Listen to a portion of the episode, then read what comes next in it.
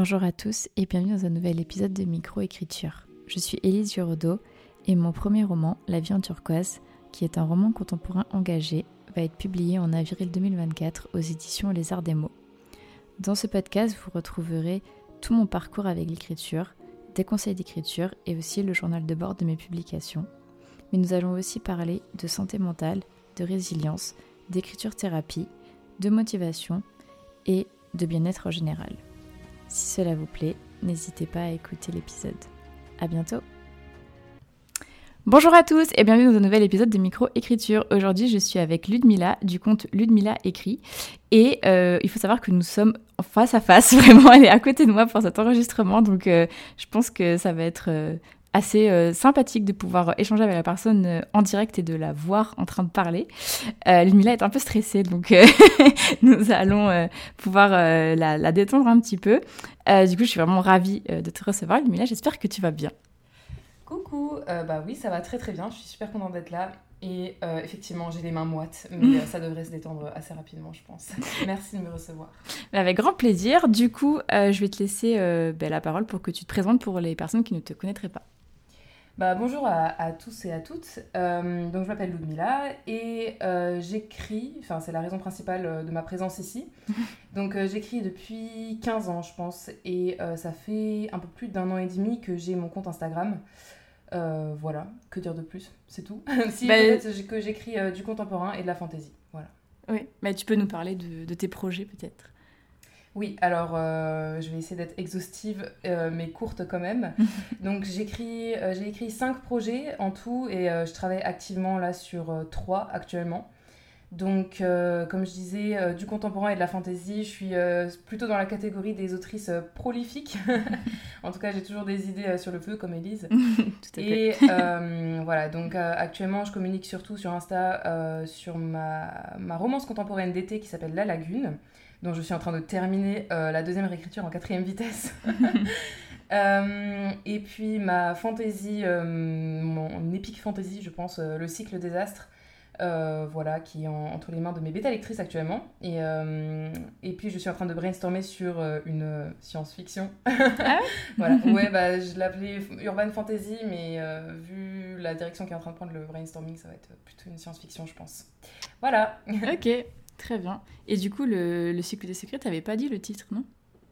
Euh, le, ouais, le cycle des astres, en fait, je me Le désastre, oui. Le cycle, des... le cycle des secrets, c'est le roman de Manon Fargeton, je crois. Ah, oui, c'est pour ça que j'ai compris. Non, mais justement, en fait, c'est parce que le cycle des astres, c'est un titre de travail que je trouve un peu bateau.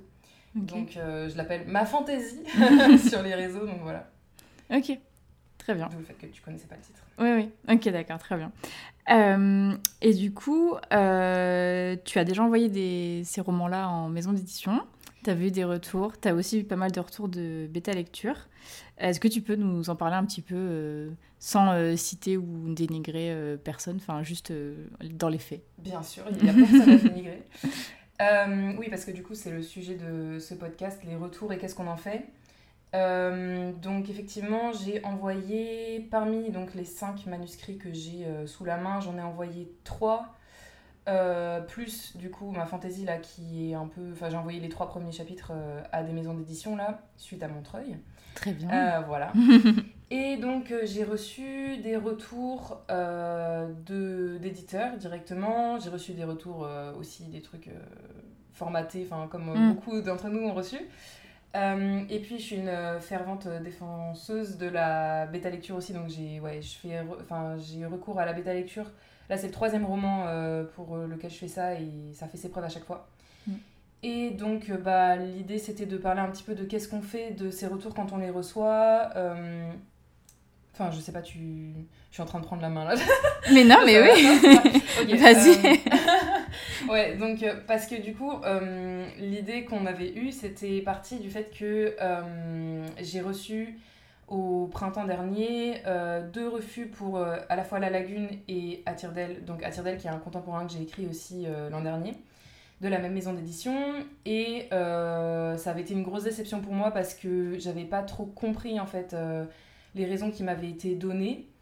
Euh, et j'ai eu la chance de pouvoir discuter avec une éditrice de cette euh, maison d'édition euh, à Montreuil qui m'a expliqué un petit peu plus les raisons de son refus. Et, et du coup, avec Elise, on était là en mode Ah, mais c'est super intéressant comme retour en fait.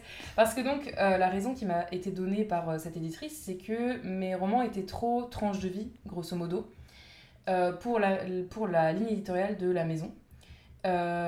Et en fait, recevoir un retour qui me dit les, les romans sont trop tranches de vie, en fait, ça m'a grave soulagée parce que moi j'écris des romans tranches de vie, donc mmh. c'était plutôt cohérent. Et euh, d'où la discussion qu'on a eue avec Elise en se disant que finalement, euh, parfois, bah, il y a des retours de ME qui sont plus à prendre comme, bah, euh, même si on ne le dit pas explicitement comme ça, qui sont plus à prendre comme... bah, des compliments. oui, des compliments presque, oui. Et puis aussi juste, bah, ça correspond pas à la ligne éditoriale plutôt que de te dire qu'il faut tout refaire. Parce qu'en fait, mm. le premier mail que j'avais reçu, enfin le premier mail de refus, était tourné autrement et sous-entendait, en tout cas moi j'avais pris comme ça, que euh, la plume euh, matchait pas. Enfin, que, ça, que la plume était à, revoir et que le rythme était à revoir et que, enfin bref, plein de trucs étaient à revoir. Et ça m'avait pas mal démotivé. Et euh, le fait d'entendre que finalement c'était plutôt le, la manière de raconter l'histoire qui correspondait pas juste à ce que recherche la maison d'édition, bah, ça a remis en perspective tous ces retours que j'ai eus. Euh, voilà, et donc on s'est dit avec Elise que c'était euh, une belle leçon de morale, que finalement euh, on n'était pas obligé de prendre tous les retours d'éditeurs ou d'éditrices comme étant des retours objectifs. Enfin, ça revient à beaucoup de choses qu'on qu'on peut entendre sur les réseaux, mais c'est toujours bon de, de l'expérimenter soi-même, mm-hmm. de, de, faire ce choix en fait, de dire bah non, en fait je vais pas changer mon roman parce que j'ai eu le retour d'une personne euh, qui donc est, mhm. derrière le mail de la maison d'édition, euh, qui, qui, te dit que ça va pas. Donc mhm. euh, voilà, je pense que c'est en fait finalement ce qui est important, c'est de se dire que il faut suivre les raisons pour lesquelles on a écrit son roman. Mhm. Et, et peut-être que toi, tu as envie de dire quelque chose sur... oui, du coup, je, je, je, prends... ça va parlé. Euh, non, mais en fait, c'est parce que j'étais, euh, en fait, j'étais en mode, mais oui, mais Ludmilla, en fait, c'est, vraiment un grave, en fait, un compliment que, que tu as pu avoir là à, Montreuil euh, directement de, la part de, de la maison d'édition, parce que effectivement, enfin les, les romans, enfin, on a dit que les romans du Mila que je n'ai pas encore lu mais que je vais bientôt lire. Là, début janvier, j'attends la fin de sa réécriture euh, pour euh, La Lagune.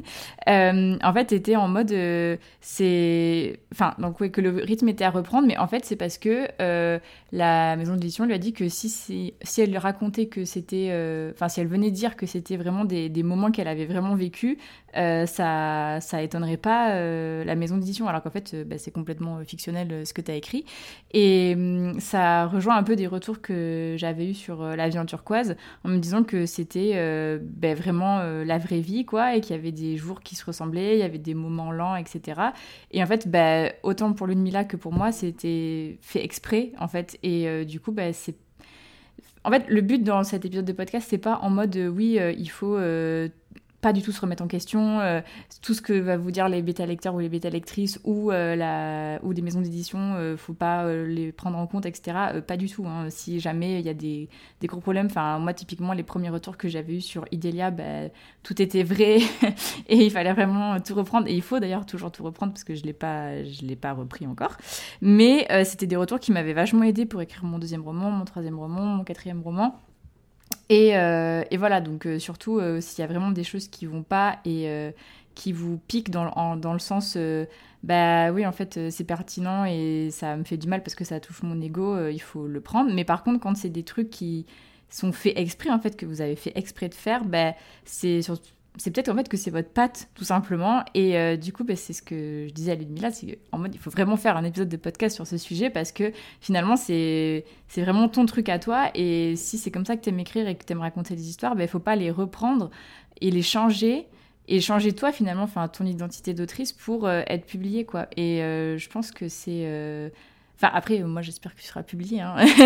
mais, euh, mais du coup, on croise les doigts. Mais genre, peut-être juste que c'est pas cette maison-là, c'est peut-être pas euh, une autre maison, ce sera peut-être euh, encore une autre. Et, et je pense que c'est important de garder ça en tête parce que c'est vrai qu'on voit tellement de personnes sur les réseaux, notamment, toujours, on en revient toujours à ça, qui ont des, vraiment des, ouais, des success stories, qui arrivent enfin à faire signer leur leur roman, etc., qu'on peut se dire, mais en fait, il faut grave que je change ce que j'écris, il faut que je change ma. Même, en fait, même finalement, peut-être ta ligne de, de ce que tu écris. Enfin, voilà, je sais que tu es parti sur une fantaisie, que c'était vraiment ce que tu voulais, mais imaginons que toi, tu avais envie d'écrire que des tranches de vie. Tu es là en mode, non, mais en fait, je vais écrire, je sais pas, une romantaisie parce que c'est ça qui est à la mode, quoi. Donc voilà, c'était. je voulais vraiment faire cet épisode avec mon ami Lynn Miller, pour, euh, pour parler de ça. Et euh, du coup, ben, je ne sais pas si tu as envie d'ajouter euh, des choses sur la bêta lecture, sur ce que je viens de dire. Bah, sur ce que tu viens de dire, déjà, moi, ça m'intéresse de savoir, du coup, au niveau des, du travail édito que tu es en train de faire. Oui. J'imagine que tu appliques ce conseil à toi-même aussi. oui, oui, oui, tout à fait. Et enfin, c'est quoi un peu tes ressentis ben, En fait, moi, déjà, quand j'avais eu les. En fait, je suis assez contente parce que j'ai vraiment eu je suis contente de moi. je, suis, contente de moi parce que euh, Enfin, donc c'était vraiment mon, rêve d'être publié et d'autant plus euh, mon rêve de, publier euh, bah, La vie en turquoise. Mais je suis fière de moi dans le sens où j'ai pas du tout pris des des retours qui ont dénaturé mon roman. Et ça, je suis vraiment grave contente de. En fait, ma soeur me disait tout le temps que j'étais hyper têtue. et je suis grave contente en fait d'avoir ce défaut qui finalement peut être aussi une qualité. Parce que euh, j'ai eu pas mal de retours euh, euh, de plusieurs personnes qui travaillent dans le monde de l'édition, avant donc de le signer chez Les Arts des Mots. Euh, et euh, du coup, je remercie dans, tous les cas ces, personnes-là pour m'avoir fait des, retours. Mais en fait, euh, il y en a plein que j'ai pas pris en compte parce que ben, pour moi, ça ne résonnait pas. quoi.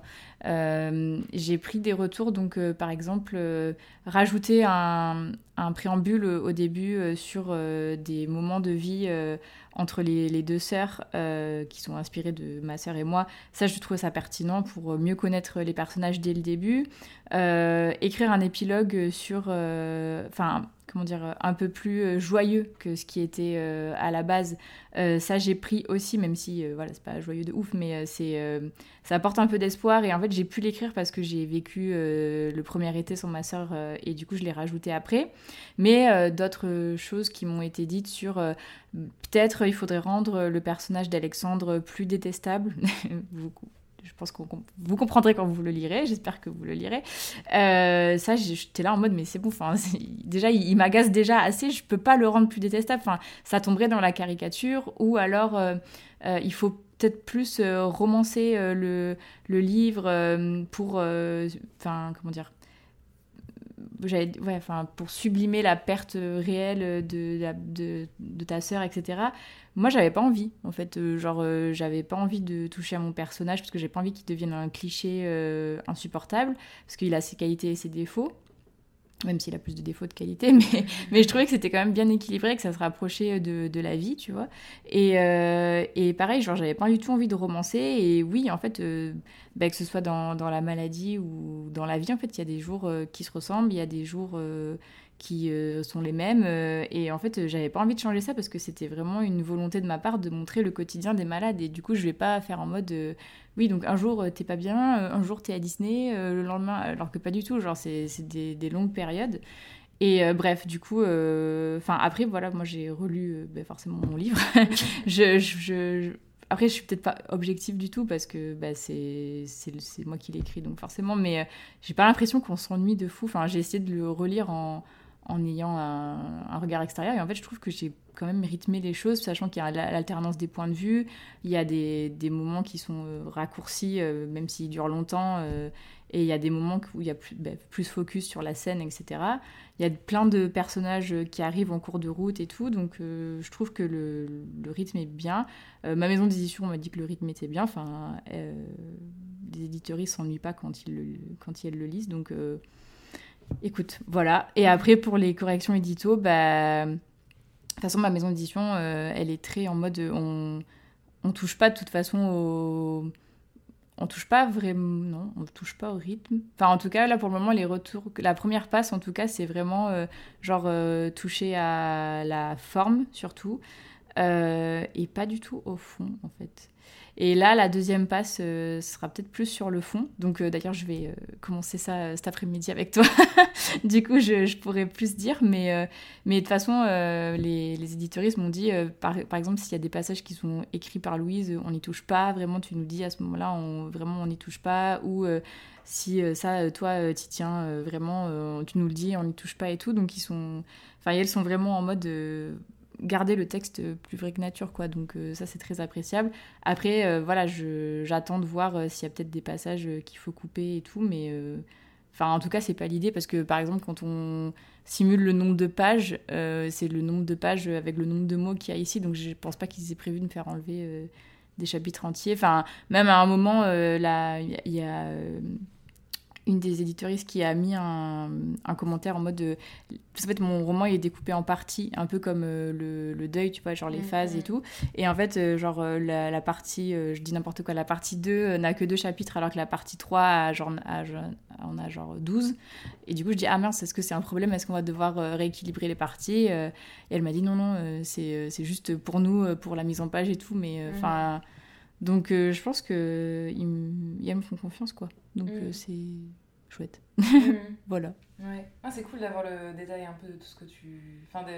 les backstage comme ça. c'est cool. ouais, non, mais euh, je... Enfin, je pourrais en parler un peu plus bah, du coup quand j'aurais fait euh, les trois passes forcément. Mais là, en tout cas, c'était vraiment plus euh, on... ce mot, genre les répétitions. Enfin, vraiment surtout la forme, ouais. Parce que j'ai une manie, je sais pas pourquoi, j'adore commencer mes phrases par alors que, sauf que. Ah oui. Et, et euh, On a tous une Voilà, et du coup, euh, ça, je m'en étais pas du tout rendu compte. Et c'est vrai que bah, mes bêta lectrices euh, m'avaient fait des remarques sur des, des, des trucs, enfin, mais pas sur ça. Donc j'étais en mode, ah oui, purée. Enfin, genre quand tu regardes, je crois, enfin, je me rappelle plus exactement le nom, mais enfin l'éditrice là elle a simulé le, le, nombre de phrases qui commencent par un truc plus que et genre, il y en a énormément dans le texte. du coup, euh, là, elle est surtout à la chasse sur ça. Genre, euh, la, la première passe, genre, de, d'épuration un peu. Et après, euh, deuxième passe, où on va rentrer plus dans, dans le détail. Enfin, là, il faut, faut, que j'ouvre mon fichier, mais hier, mon, mon éditoriste, donc la deuxième personne, m'a dit j'ai commencé et tout et du coup je lui dis euh, ah euh, ben est-ce que euh, enfin comment on fait comment on fonctionne est-ce que c'est genre le quart du texte enfin à quel moment j'interviens? Et elle m'a dit non mais il faut que tu me suives de près parce qu'il y a beaucoup de commentaires. J'étais là ah. Très bien. Donc du coup je vais m'y mettre dès demain en fait. Donc voilà. Mais du coup ouais enfin dans tous les cas enfin dans la maison d'édition personne ne m'impose rien. Et ça c'est chouette. Enfin euh, bah, par exemple, à la fin du prologue, euh, je sais qu'il y a un commentaire qui dit euh, là, je, vois, je sais que tu fais cette répétition exprès, enfin j'ai compris, mais est-ce que vraiment, enfin je sais plus comment c'est tourné, mais genre en mode, je comprends que tu veux faire cette répétition, mais je trouve pas forcément ça pertinent, enfin ça sert pas forcément le propos que tu veux faire.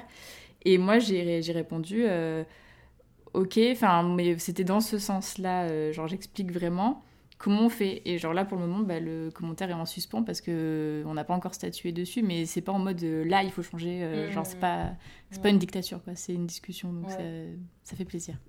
ouais, bah, en fait, finalement, je trouve que ce qui résume bien euh, l'approche que moi je trouve cool d'avoir, et j'ai l'impression que toi c'est un peu pareil, c'est qu'il faut faire preuve d'humilité mais en même temps, bah, comme tu dis, il faut être têtu. Oui. Genre, il faut trouver un équilibre entre les deux. Et, euh, et pour le coup, bah, moi, donc j'ai jamais expérimenté de correction édito, mais, euh, mais à chaque fois que j'envoie un texte en BL, je fais appel à au moins 4-5 personnes. Euh, bon, au-delà de 5 personnes, je trouve que c'est trop parce que. Enfin, quand tu fais appel à plein de gens, tu te rends compte qu'il y a beaucoup de choses qui relèvent beaucoup de la subjectivité. Oui, oui, oui. Et donc qu'il y, a y a des choses qui, sont, qui s'annulent entre elles.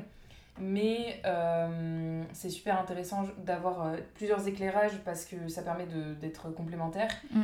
Et euh, moi, il y a clairement plein de trucs que je laisse de côté parce que j'aime bien comment, par exemple sur la forme, il y a des choses que bah, j'aime bien comment ça sonne, ou bien j'ai fait exprès, ou bien, enfin par exemple, moi, il y a typiquement un truc où je vais, je vais pas mal rester sur mes positions, c'est qu'il y a des choses où on me demande par exemple, euh, pourquoi tu as utilisé ce mot, pourquoi tu t'as pas plus expliqué et tout. Et euh, moi, alors c'est peut-être parce que j'ai fait L et que j'ai étudié pas mal le texte mm. classique, mais j'aime bien quand le texte n'explique pas tout, ne sert pas tout sur un plateau Mm. et euh, laisse un peu travailler le, le- le lecteur ou la lectrice, tu vois. Et, et typiquement là-dessus, bah, je vais, je vais pas toujours prendre en compte les, les, les retours. Et, et sur le fond, bah, il y a aussi des choses où je me dis, bah non, j'ai envie que le texte reste comme ça, etc. Et inversement, bah, typiquement là sur la lagune, euh, j'ai eu un retour de Morgane, des Mm. patates, euh, qui a- qui m'a fait euh, la bêta lecture et qui m'a dit, bah ton, ta fin manque d'enjeu. Et du coup, bah, là, je vais, euh, je vais retravailler, je vais changer le mood d'un personnage. Je vais, enfin voilà, mes derniers chapitres vont être ceux qui vont me demander le plus de travail. Et, et pour le coup, c'est une idée qui me serait pas venue toute seule. Mm. D'où l'intérêt et le- la nécessité, même, enfin, si on veut, si on veut faire lire son texte, il faut, le, il faut passer par un œil extérieur avant, euh, je pense.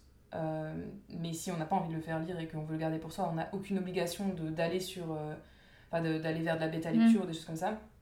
Et voilà, à partir du moment où on a demandé un avis extérieur, et ben, euh, on, on sait qu'on va aussi s'exposer à des idées extérieures qui vont venir enrichir le texte. Et, euh, et voilà, enfin moi à ce stade, je trouve que tous mes textes qui, ont, qui sont passés par de la bêta lecture, ils ont bénéficié d'un travail d'équipe dessus et je trouve ça cool quoi. Mm. Bon, je me suis un peu égarée du.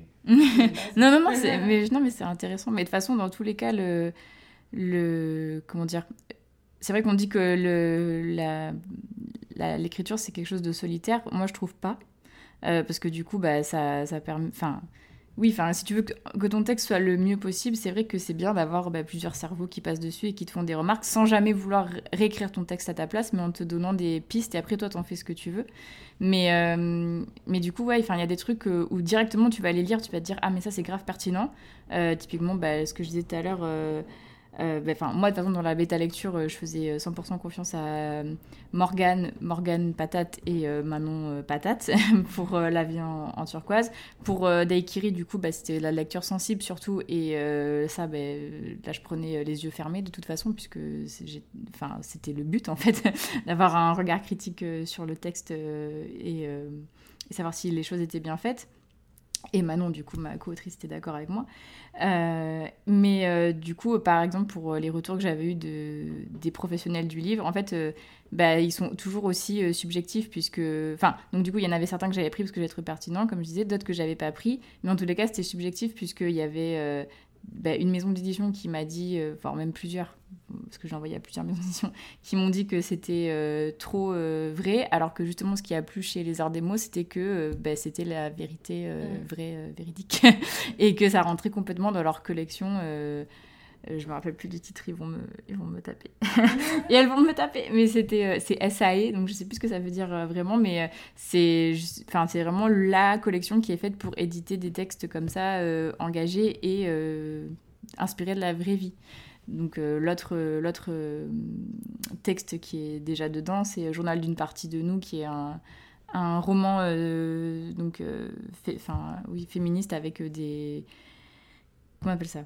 Je vais réussir à parler des euh, des enfin voilà qui décrit euh, la, la vie d'une personne avec euh, des violences sexistes et sexuelles et avec des faits qui ont été avérés condamnés etc et du coup bah, c'est c'est- vraiment voilà le but c'est d'éditer des textes comme ça forts et inspirés de la de la vie. Donc donc en fait suivant la maison d'édition enfin après, on peut, c'est ce qu'on disait tout à l'heure, on ne peut pas toujours tout savoir sur la ligne édito de la maison d'édition. Euh, et du coup, c'est pour ça que c'est bien euh, d'aller en salon pour aussi pouvoir parler avec les éditeurs et les éditrices euh, directement parce que on peut apprendre des choses qui sont pas euh, écrites sur le site internet. Enfin, typiquement, il y a des maisons d'édition qui aiment bien que les choses soient vraiment très romancées et c'est pas, enfin ça dépend du projet en fait qu'on a. Enfin, du coup, bah, moi, c'était pas le but. Toi, pour tes romans tranches de vie, c'est pas le but. Mais euh, par exemple, euh, pour d'autres textes, c'est vachement bien que ce soit euh, romancé. Et c'est ça que aussi les lectrices vont, vont rechercher. Mais, euh, mais du coup, ça, c'est pas un truc qui est écrit sur internet, sur les sites Ouais. internet de la ligne édito. Donc, euh, c'est pour ça que c'est bien de discuter aussi directement quand on vise une maison d'édition euh, en particulier. Je pense que c'est bien aussi d'aller euh, parler aux éditeurs et aux éditrices pour euh, être sûr en fait que ça peut rentrer dans enfin que le texte en tout cas que vous avez en tête peut rentrer dans leur ligne édito parce que ben ouais enfin c'est pas écrit Ouais. voilà Et d'ailleurs, il y a un truc qui, moi, euh, enfin, auquel moi je me suis beaucoup heurtée, et euh, toi peut-être aussi, du coup, c'est parce qu'on parlait de l'âge des personnages. Ah oui, oui, oui. Et euh, moi, j'ai tendance à écrire des hum, personnages qui ont entre 20 et 25 ans, grosso modo, parce que c'est ma tranche d'âge. euh, et du, et je, enfin, je trouve que c'est une tranche d'âge qui est super intéressante sur laquelle écrire parce que euh, elle, a, elle est encore dans la jeunesse, mais elle est plus dans la jeunesse euh, adolescente. Mm. C'est vraiment bah, les jeunes adultes. Et le problème, c'est que cette tranche d'âge apparaît très peu dans le monde édito. De ouf. Euh, C'est ce que j'allais dire. ouais, j'allais dire, elle est bâtarde cette tranche d'âge. En fait, moi, c'est pour ça que j'écris dessus aussi, parce que c'est mon âge et j'ai très peu de récits qui euh, parlent de, de ce, cet entre-deux-là où t'es pas encore dans une vie vraiment active ou quoi que ce soit. Euh, t'as pas forcément de vie de famille, t'as pas, enfin, t'as pas les enjeux de quelqu'un qui est vraiment adulte et posé, mais t'as plus les enjeux de quelqu'un qui est ado, qui se cherche et tout. Euh, et euh, bah, c'est très très rare de trouver des personnages euh, dans, dans l'édito qui ont plus de 20 ans en fait. Mm. Et, euh, et en fait, c'est un peu compliqué de trouver des maisons d'édition qui, euh, qui publient ça parce que les gens qui, enfin, les maisons d'édition qui s'annoncent young adulte, euh, bah, c'est un peu bâtard parce que young adulte, ça, ça se traduit pas par jeune adulte en fait. Dans le monde de l'édito, young adulte, ils vont beaucoup plus penser à des ados. Mm. Euh, alors que jeune adulte, quand on parle de jeunes adultes, en fait, on va jusqu'à 25-30 ans. Mm, mm. Et il y, a une- il y a une discordance entre ces deux termes-là. Et euh, c'est un appel à toutes les maisons d'édition. Vraiment. Et euh, justement, j'avais eu une discussion à ce propos euh, avec une éditrice qui avait dit qu'ils étaient intéressés de, de, de publier plutôt, enfin d'aller lentement mais sûrement vers, Ouais. euh, vers cette tranche d'âge-là. Euh, mais pour autant, ça veut pas dire que toutes les maisons d'édition prennent ce pli-là. Et voilà, du coup, euh, moi, c'est un, je sais que c'est un, un obstacle pour pas mal de, de mes récits. Parce que bah, euh, les gens, enfin les, les maisons d'édition, je sais pas exactement pourquoi les maisons d'édition se concentrent exclusivement sur les ados comme euh, lectorat cible, parce que bah, on est quand même très très nombreux, nombreuses à, Ouais, lire beaucoup dans notre tranche d'âge. Enfin, rien que Booksta est peuplé de gens qui ont la Mm. vingtaine. Mm, mm, mm. Euh, mais voilà, du coup, ça c'est un truc, et pour autant, enfin, je vais pas. Enfin, parce qu'on en discutait, Mm, mm. moi je me vois pas baisser l'âge, notamment sur mes tranches de vie, je me vois. je Enfin, je vais pas baisser l'âge de mes personnages parce que ça n'aurait aucun sens. Oui, oui, bah, Genre, euh, j'écris des personnages qui sont euh, à la fin de leurs études, enfin. Je vais pas les écrire à 16 ans, quoi. Oui, oui, mais après, pourtant, enfin, genre, tu vois, dans les, même, enfin, dans les livres euh, en général ou dans les films, je trouve que les personnages sont jeunes, mais ils ont des réflexions parfois de personnes, euh, ben, justement, entre 20 et 25 ans. Et en fait, pourtant, c'est pas du tout ce que tu penses à, à cet âge-là. Ouais. Oui, ce qui est un peu euh, du coup contre-productif limite. Enfin, je sais, je comprends pas trop le but recherché parce que du coup, si on veut s'adresser à un public adolescent en disant il faut qu'on euh, représente euh, les thématiques propres à l'adolescence, mais qu'on met des personnages qui ont sur le papier 16 ans mais qui réfléchissent comme des gens de 25. Mais c'est peut-être parce que du coup, les gens, les gens de 16 ans, ils vont s'identifier à la personne et ça va peut-être pousser leur réflexion, tu vois. C'est pas, c'est pas non plus, euh, tu vois, débile. Enfin, forcément. Enfin, mais, euh, mais je pense que c'est pour ça, en fait. Ouais. Genre, euh, à mon avis, c'est pour ça. Ouais. Ouais, mais du coup, enfin, moi ça me saoule parce que genre il y a plein de trucs où, où j'imaginais qu'à 16 ans il fallait être comme ça, ça, ça. Et Ah oui, oui, en fait, bah, euh, tout, genre, Bah, regarde, moi, j'ai 30 ans l'année pro... Enfin, bientôt. ouais. Et en fait, euh, j'ai l'impression d'avoir euh, 20 ans, mais bon. Ouais. genre, euh, genre, je pensais vraiment pas qu'à 30 ans, euh, je serais là, en fait. Genre, en mode. j'ai... Oui, mais grave. c'est ça. aux histoires qu'on. Oui, oui, bah, c'est ça. Enfin, ce qu'on lit, ce qu'on voit et tout, tu vois. Genre, même quand j'avais 25, euh, j'ai. Genre, je me rappelle, ma sœur, elle se moquait de moi, elle me disait, mais attends, t'es comme ça, là, euh, décoiffée dans ton lit. euh, Alors que, euh, enfin, genre, moi, je te voyais en tailleur avec ton petit truc, ton petit ordi et tout, mais en fait, pas du tout. Et en tailleur, en fait, mais non, mais c'est, tu j'ai genre la, représentation que t'as, genre des gens de 25-30 ans, et puis même moi, enfin, genre, mais même là, genre, je vais avoir 30 ans, mais dans mon im- imaginaire, tu me dis représente ou dessine quelqu'un de 30 ans, je vais peut-être dessiner quelqu'un qui, je sais pas, qui a des enfants, ou des trucs oui, et déjà, qui est en tailleur, avec un ordi, genre vie active, vie de famille, euh, un chien, tu vois, alors qu'en fait, euh, Ouais. c'est pas du tout ce que j'ai envie de vivre pour le moment, quoi. Mm. Donc, euh, on part loin dans notre, euh, dans notre analyse Oui, de. bah, oui, non, mais c'est- J'espère que les gens nous suivent. On s'est beaucoup éloigné de base. Mais, euh, Non, mais en vrai, sur- ouais. c'est bien. Sur l'âge, ouais, bah justement, d'où l'intérêt, euh, je trouve, d'écrire sur des choses qui sont proches de nous, vraiment proches de nous. Mm. Mais ça trouve pas son public, enfin en tout cas, ça trouve pas son, sa maison d'édition. Mm. Euh, Pas toujours, ouais. Ouais, en tout cas, j'ai Mais- pas trouvé. non, mais c'est ça, mais entre les- l'âge et les, et les genres aussi. euh, c'est d'ailleurs, un- si vous écoutez tout le temps microécriture, je- c'est un épisode avec euh, Justine Tifagne que j'ai enregistré la semaine dernière où on parlait de ça, justement, enfin, l'âge euh, un peu bâtard là, et aussi les, les genres, euh, tu sais pas toujours où classer euh, ton roman. Et, euh, et bref, enfin, mais dans tous les cas, ça reste toujours quelque chose de subjectif parce que, par exemple, tu vois, chez, dans ma maison d'édition Les Arts des Mots, je suis pas sûre que l'âge soit un problème, enfin, genre, je trouve pas que ce soit un frein. Alors que euh, bah, il y a d'autres maisons d'édition où c'est plus euh, vraiment ils sont axés sur voilà on veut publier tel enfin des personnages qui ont tel âge etc justement je pense pour euh, emmener la réflexion des lecteurs et des lectrices euh, peut-être un peu plus loin À mon- enfin à mon sens c'est c'est ça la, la raison mais euh, mais je pense en fait que je- Enfin, j'ai- j'aimerais bien, tu vois, genre qu'il y ait des maisons d'édition pour tous les trucs. C'est juste qu'il faut trouver la bonne, tu vois. Ouais. Finalement, c'est comme trouver un partenaire de vie. genre, trou- Tu passes trop- la bague à ton. Voilà, c'est ça. voilà. trouver ton mec ou ta meuf, tu vois, c'est... Non, mais en vrai, c'est un peu ça, en vrai. hein. Je, trouve que de trouver euh, la maison d'édition pour un texte, tu vois. Ouais. C'est... Enfin, bref. Voilà. Oui. Euh, que dire de plus Mais je sais pas, veux-tu... veux-tu ajouter quelque chose euh Euh, non, bah, je pense qu'on a, on a pas mal balayé le sujet. Ah oui, quand même, parce qu'il y a deux trucs, deux personnes auxquelles j'ai pensé quand tu as parlé de, euh, du fait. Attends, de quoi tu as parlé? Euh, T'as parlé de, du fait qu'on avait toutes les success stories euh, Mm. autour de nous, etc.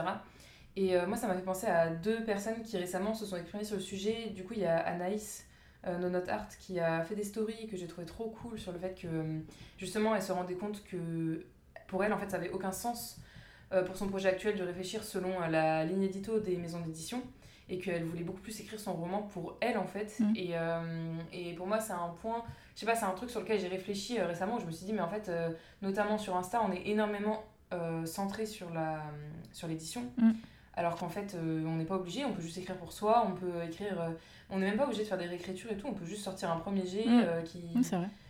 est juste là pour bah, sortir l'histoire qu'on avait dans la tête et puis basta. Enfin, il n'y a aucune obligation en fait à, à soumettre son texte à, des, à un examen extérieur, à se dire qu'il faut l'améliorer ou quoi que ce soit. Euh, et puis euh, il y a aussi bah, Estelle qui a fait son, sa vidéo sur euh, là, enfin sa dernière vidéo sur euh, Bilan enfin, c'est un- 2023, je crois. Ouais, c'est un bilan 2023, un blabla écriture, un peu son, Mm. son rapport à l'écriture et tout. Et puis je trouve ça super intéressant en fait d'avoir euh, une Estelle qui a beaucoup d'abonnés et qui montre justement un exemple de quelqu'un qui adore écrire mais qui a pas envie de publier les romans sur lesquels elle travaille Mhm. actuellement.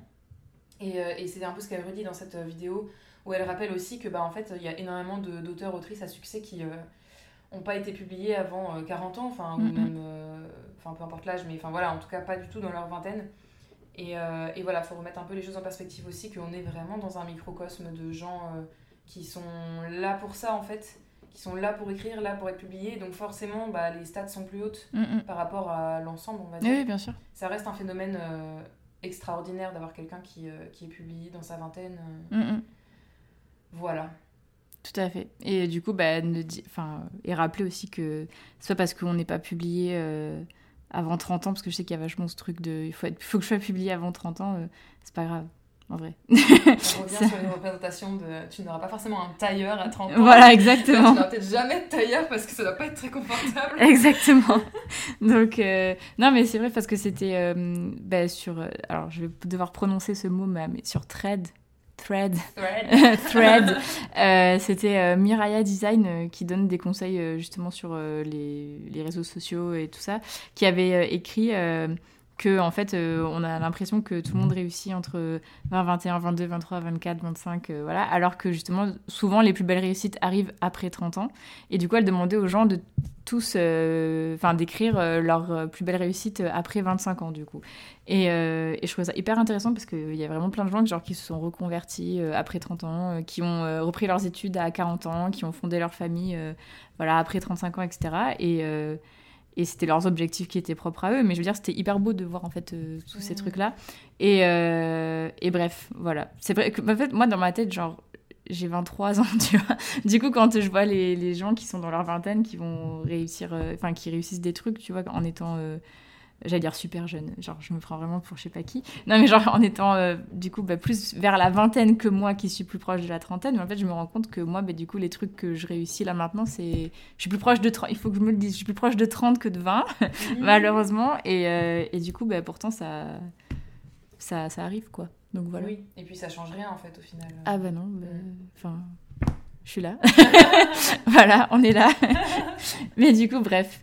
Euh, j'espère que. Ben, on sait pas trop. Enfin, on a beau parler de plein de trucs, mais je trouvais ça trop intéressant comme euh, épisode. Et euh, j'espère que vous nous avez suivis dans nos cheminements de pensée. Mais en tout cas, ce qu'il faut retenir, c'est que il faut se remettre en question. Il faut être humile, j'allais dire. Il faut être humble. il faut, voilà, donc avoir de l'humilité et être et savoir en fait euh, quand euh, ça va ça va pas si vous voulez euh, être publié bien sûr. Enfin si vous voulez pas vous avez aucune obligation comme Ludmilla vient de le dire.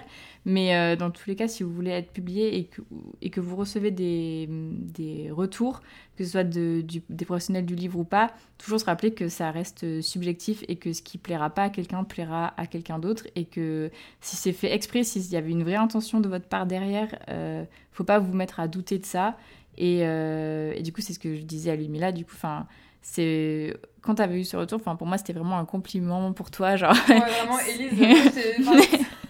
moi j'ai ah, mais c'est génial j'étais en mode mais c'est vraiment trop bien parce qu'en fait euh, c'est vraiment un truc qui est, qui est propre à toi et qui, qui est vraiment euh, bah, et ta patte je pense pour tes, tes contemporains tranches de vie et du coup bah il faut le garder quoi enfin c'est je pense quand on vous pointe du doigt une force c'est vachement bien en fait de travailler sur cette force plutôt que d'essayer de... Enfin, il faut travailler sur ses faiblesses aussi, mais c'est vachement bien, je trouve, de pousser ses forces encore plus loin tout en travaillant derrière en, en backstage sur ses faiblesses, mais de vraiment miser sur ses forces en fait.